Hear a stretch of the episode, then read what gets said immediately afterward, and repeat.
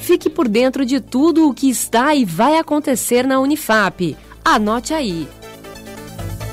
Olá, tudo bem? Eu sou Letícia Amorim. Nesta terça-feira, 7 de abril, o Unifap no ar está de volta e de um jeito diferente. Da nossa casa, queremos levar até você as principais notícias e iniciativas da Unifap nesse momento de combate ao coronavírus. Vamos fazer tudo de casa mesmo. Vamos aos destaques? No cenário da pandemia, o Ministério da Ciência, Tecnologia, Inovações e Comunicações, o MCTIC, incentiva a produção de equipamentos de proteção individual, o EPI. Confira mais informações com nosso repórter Iago Fonseca. Pois é, Letícia. O Ministério da Ciência, Tecnologia, Inovações e Comunicações lançou essa chamada pública na internet para incentivar a produção de equipamentos de proteção individual, assim como os equipamentos de proteção coletiva, para a segurança das equipes médicas atuantes contra o coronavírus. A chamada pública é tanto para empresas do ramo hospitalar quanto também para empresas de qualquer ramo tecnológico o MCTIC vai disponibilizar 50 milhões de reais para os participantes acelerarem e aperfeiçoarem a produção dos equipamentos. Obrigada pelas informações, Iago. E agora falando sobre o EAD de Matemática. O curso de Matemática da Unifap possui processo seletivo estendido, e mesmo com a suspensão das atividades acadêmicas e administrativas na Unifap, os candidatos continuam tendo aulas online. A nossa repórter Fernanda Miranda traz outras informações. Oi, Letícia. Então, na Unifap, os professores do colegiado de matemática estão ministrando aulas online para candidatos do processo seletivo estendido.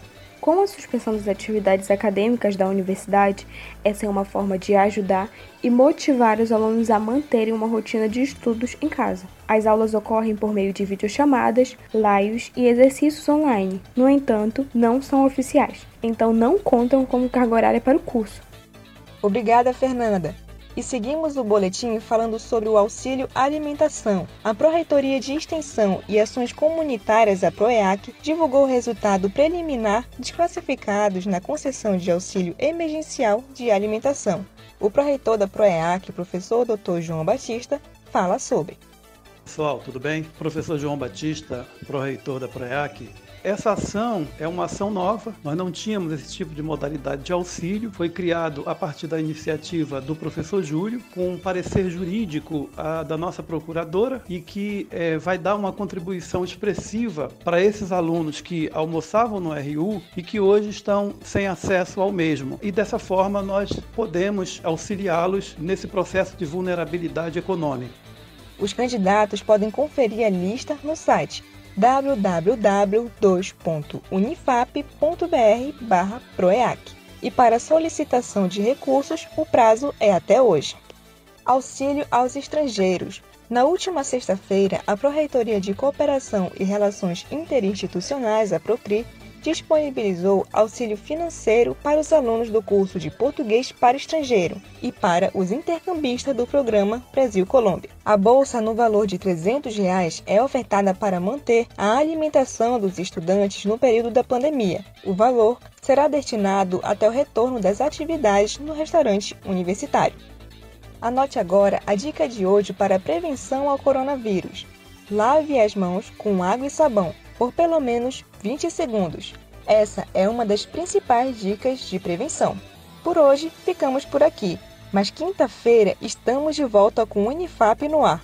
Siga nossas redes sociais em @unifapoficial e nosso site unifap.br para mais notícias. E lembre-se, vamos ficar em casa e cuidar da nossa saúde. Um ótimo dia para você e até mais!